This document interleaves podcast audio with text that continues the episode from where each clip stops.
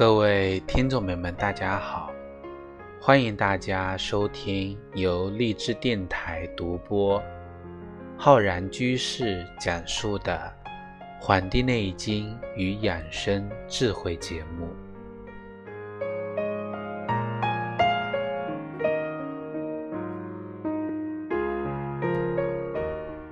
在前不久，有听众朋友呢跟我分享。他关于中医的一些认知和看法，他说啊，中医呢是用来看病的，人有了病了才会去看中医，去吃中药。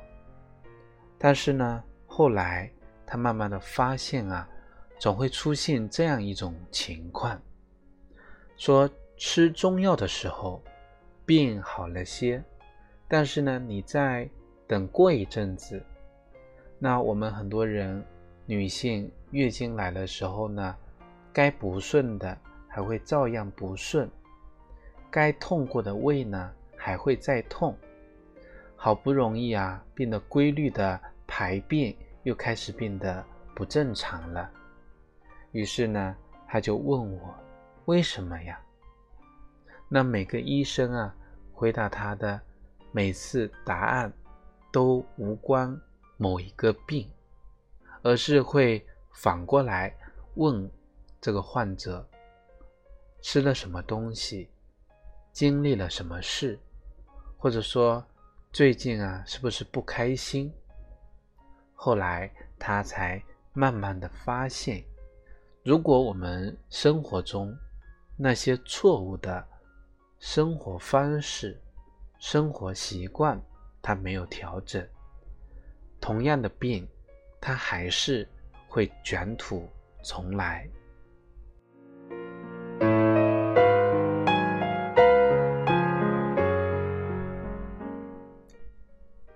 中医呢，数千年来的研究，从天地自然与人开始，再到人的身体运行。再到身体与性情和情绪的关系，那里面呢，已经告诉了我们无数的生活经验和生活智慧。通俗来说，就是中医用它数千年了的实践，告诉我们如何去吃。吃要以五谷。作为主要的摄入，比如米、面、玉米、高粱、黄豆、红豆等等，这是我们气血和能量的绝佳来源。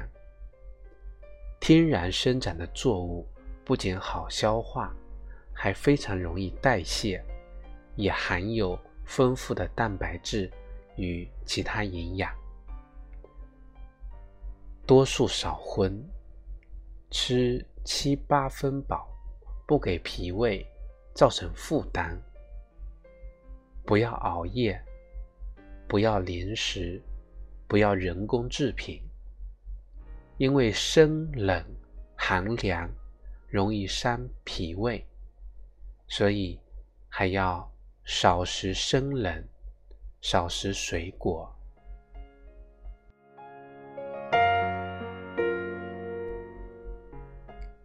中医教我们，在生病的情况下吃大米、小米养脾胃；在上火的情况下吃点白菜、白粥去虚火；在怕冷的情况下吃生姜、红糖驱寒；在生气的时候不要给孩子哺乳。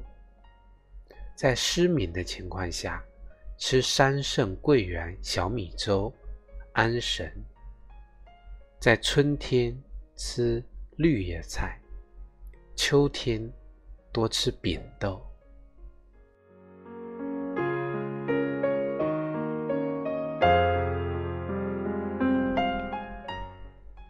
中医用数千年的实践，告诉我们如何去喝。由于脾胃在不同身体状况下代谢水的能力不同，所以我们要不想喝水的时候不喝水，想喝水的时候才喝水。想喝的时候要尽量喝温水，来去除水的阴寒。想喝的时候。要尽量小口，帮助身体慢慢吸收。中医还教我们，最简单的白开水是最好的饮料。绿茶、咖啡多寒凉，虚寒的国人适合喝黄酒来畅通气血。最简单的。米油命汤能够补充津液，山药煮水可以护脾，陈皮煮水可以理气消滞，大麦芽煮水可以消食下气。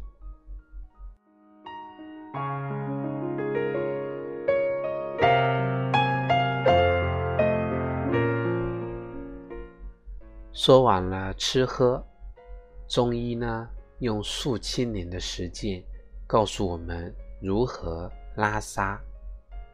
好的大便和小便，关乎于我们的消化系统，关系于我们的肾气、肺气、肝脏能力。保持好的大便，需要精心照顾吃喝、睡眠。和情绪，而大病问题，甚至是长期的大病问题背后所显示的是脾胃问题、肾气、肺气或者肝的问题，或者情绪问题。那么，中医就教我们按照病症来照顾我们的大便。和小病问题，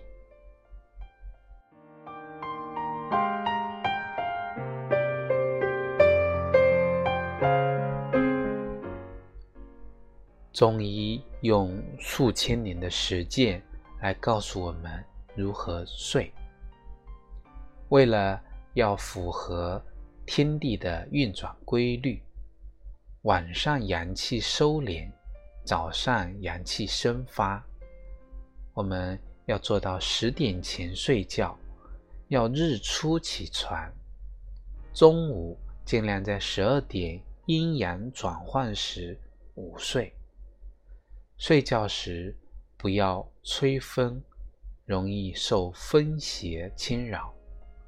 睡前一小时最好不要看电视或者进行娱乐，扰神。睡姿。以侧卧为佳。睡不着的时候，静坐收敛神气。早上睡不醒的时候，可以站桩醒神。睡眠质量不好，可能与肝肾有关。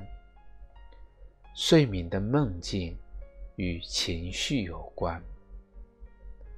睡觉枕头。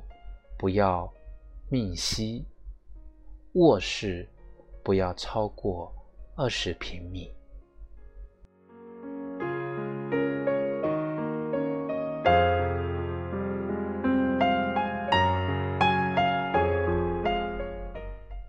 除了吃喝拉撒睡，中医呢还念叨着：太晚不要洗澡。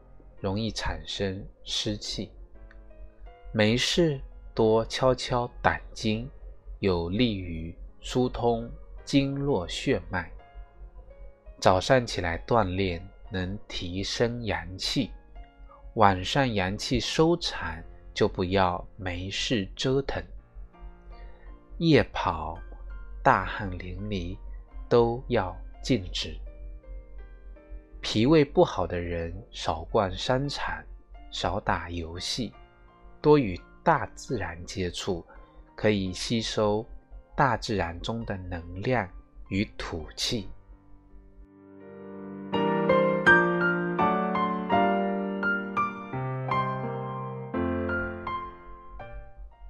生活当中，该恋爱要用心去谈恋爱，工作要用心去工作。吃饭就认真的吃饭，走路就认真的走路，少看电视，少用电子产品，为的是不会三心二意，损害了精气神。怀孕了要清心寡欲，要吃的均衡且清淡，给孩子创造一个。亲近的生长环境，和同事、亲人、朋友相处要谦卑感恩。对待路边的乞丐，不管是不是真的，都要对他们心怀慈悲，因为善良与正能量会让你的阳气爆棚。要适当的。释放自己的压力与焦虑。喜欢憋闷的人，要适当的发火，能够疏肝。喜欢发火的人，可以写写毛笔字来平静心绪。过度高兴的人，要未雨绸缪，如履薄冰，熄灭心火。想要太多的人，应该多想想变化无常；悲伤过度的人，可以四十五度角仰望天空的辽阔。多与让自己平静喜悦的人待在一起，可以平衡身体里的五行运作。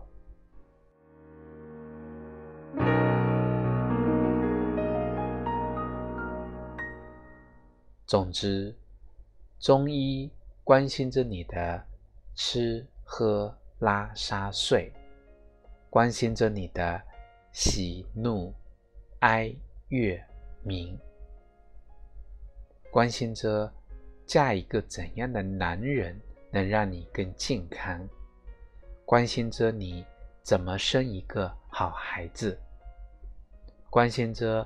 你怎样梳头，怎样穿裙子不受凉，关心着你来月经前怎么吃怎么喝，关心着你出了多少汗，会不会太多或太少，关心着你的舌苔是干是腻是厚是薄，关心着你怎么看电子产品不伤神。关心你寂不寂寞，有没有爱好，会不会抑郁？关心你事业上能不能得到重用，会不会沮丧？关心着你曾经有过的创伤。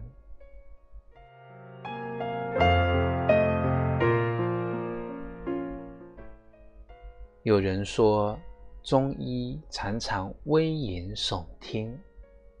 那就看看健康的长命百岁的老者如何过了这一生。中医不仅关注你的当下，还关注你的未来；不仅关注你现在的病能不能康复，还关注你会不会因为治病而缩短寿命、降低体质。有人说。中医好像没什么用，其实它的作用早已深入了你生活的方方面面，而你察觉到了吗？